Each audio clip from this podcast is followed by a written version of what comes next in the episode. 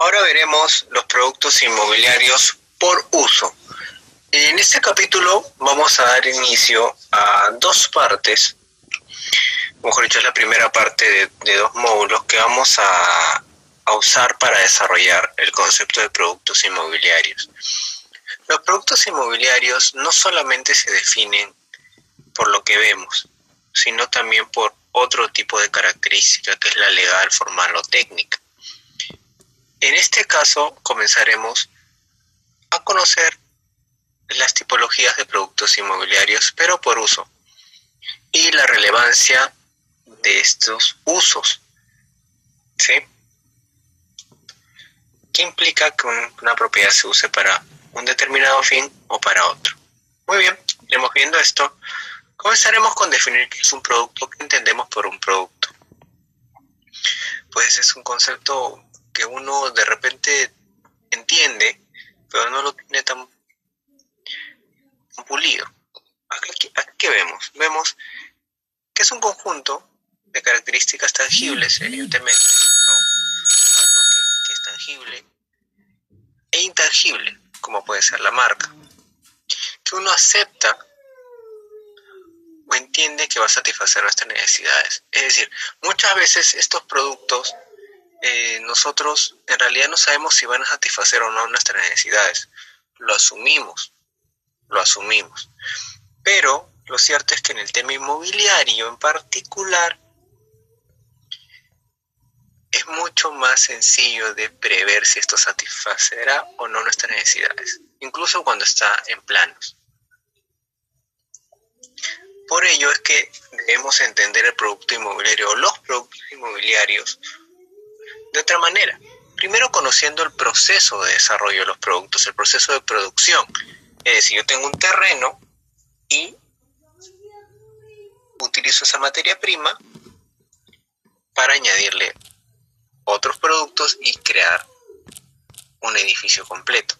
Entonces tengo acá todo el proceso de producción que parte del terreno, el anteproyecto, la licencia, el financiamiento, la construcción, la conformidad de obra, independización y finalmente el producto listo para venderse o para usarse. Ahora, eh, este proceso de producción termina en un producto, pero como vimos en el, módulo anterior o en el, capítulo anterior, parte de un concepto. Si yo tengo mi concepto y según ese concepto compro el terreno ya mi, mi producto lo tengo preconcebido, no es que nace a raíz del, terreno. Bueno, pero a veces yo heredé un terreno, ¿sabes? Y bueno, ya pues me adecué. Muy bien, pero eso será una vez. Pero no vas a pasar 10 años y 40 proyectos haciendo lo mismo. No tienes tantos familiares. Entonces, eh, vamos a obtener un concepto y ese concepto lo vamos a buscar desarrollar. Ahora, yo puedo elegir el tipo de concepto, puedo elegir el producto que quiero desarrollar, claro que sí. Muy bien, entonces, ¿qué tipo de productos existen en el mercado? O los que más conocemos. Pues el terreno. El terreno es un tipo de producto muy particular, porque no se puede utilizar inmediatamente. Es algo que debemos considerar. Los terrenos son para usar en un futuro o de repente para sanear. Y algo que es muy importante y que veremos en clases posteriores. Cada producto inmobiliario satisface una necesidad. En este caso, los terrenos satisfacen una necesidad de inversión, porque estás invirtiendo. No satisface una necesidad directamente. Cuando hablamos de productos, tenemos los productos de consumo y de inversión. El terreno es un producto evidentemente de inversión, pero de inversión en materia prima, porque no te genera inmediatamente. Muy bien. Ahora, ¿y qué implicancia tiene esto? Pues tiene una implicancia tremenda en la contraparte. ¿Y qué contraparte? La contraparte financiera. ¿Qué quiere decir? Que el producto financiero para terreno es específico para terreno. Y algo más, que los bancos no financian terrenos. Que ustedes piensan comprar un terreno a 20 años, no van a encontrar ese producto general los terrenos se financian directamente. Bueno, eso ya lo iremos viendo en el curso de financiamiento o en el capítulo de financiamiento. tenemos el residencial. Este producto muy particular debe ser uno de los más conocidos porque satisface una necesidad directamente, que es la necesidad de seguridad.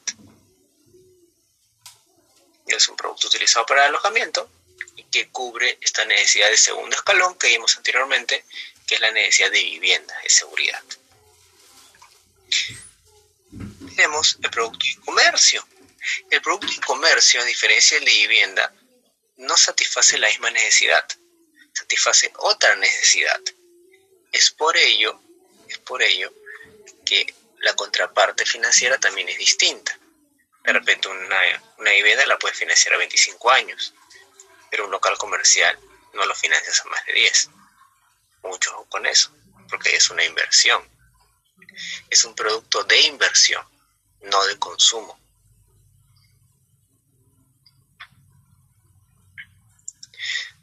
Lo mismo ocurre con las oficinas.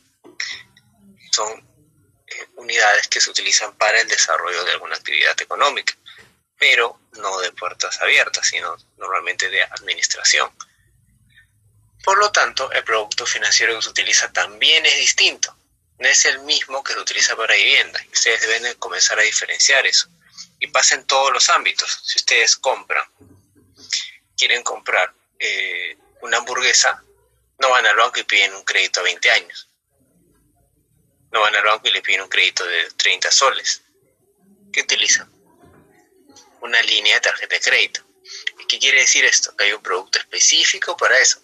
Si ustedes quieren estudiar una maestría, si quieren estudiar en extranjero, ¿qué piden? Un crédito educativo. Si quieren comprar la deuda de su tarjeta de crédito o quieren cambiar de banco, no piden un hipotecario, piden un crédito de compra de deuda. ¿Qué quiere decir? Que para cada producto existe una contraparte financiera. ¿Por qué? Porque las necesidades que se cubren son distintas y se entiende que el ser humano reacciona de manera distinta a cada uno de estos productos. ¿Ya? Muy bien. Tenemos en la industria y así como en la industria podríamos tener casas de campo, hoteles, casa de playa, y todo producto que satisfaga una necesidad tiene un producto financiero en específico y cubre una necesidad en específico. Entonces, ¿cómo va? Necesidad, producto inmobiliario, producto financiero. Mucho con eso. Si ustedes quieren vivienda, listo. Tienen, van a buscar vivienda y van a tener un producto financiero que los acompañe. Igual terreno, igual oficina, igual comercio. ¿Sí? Muy bien. En el siguiente capítulo veremos cómo funcionan los productos inmobiliarios, pero ya no por uso, sino por tipología legal o técnica. Nos vemos ahí.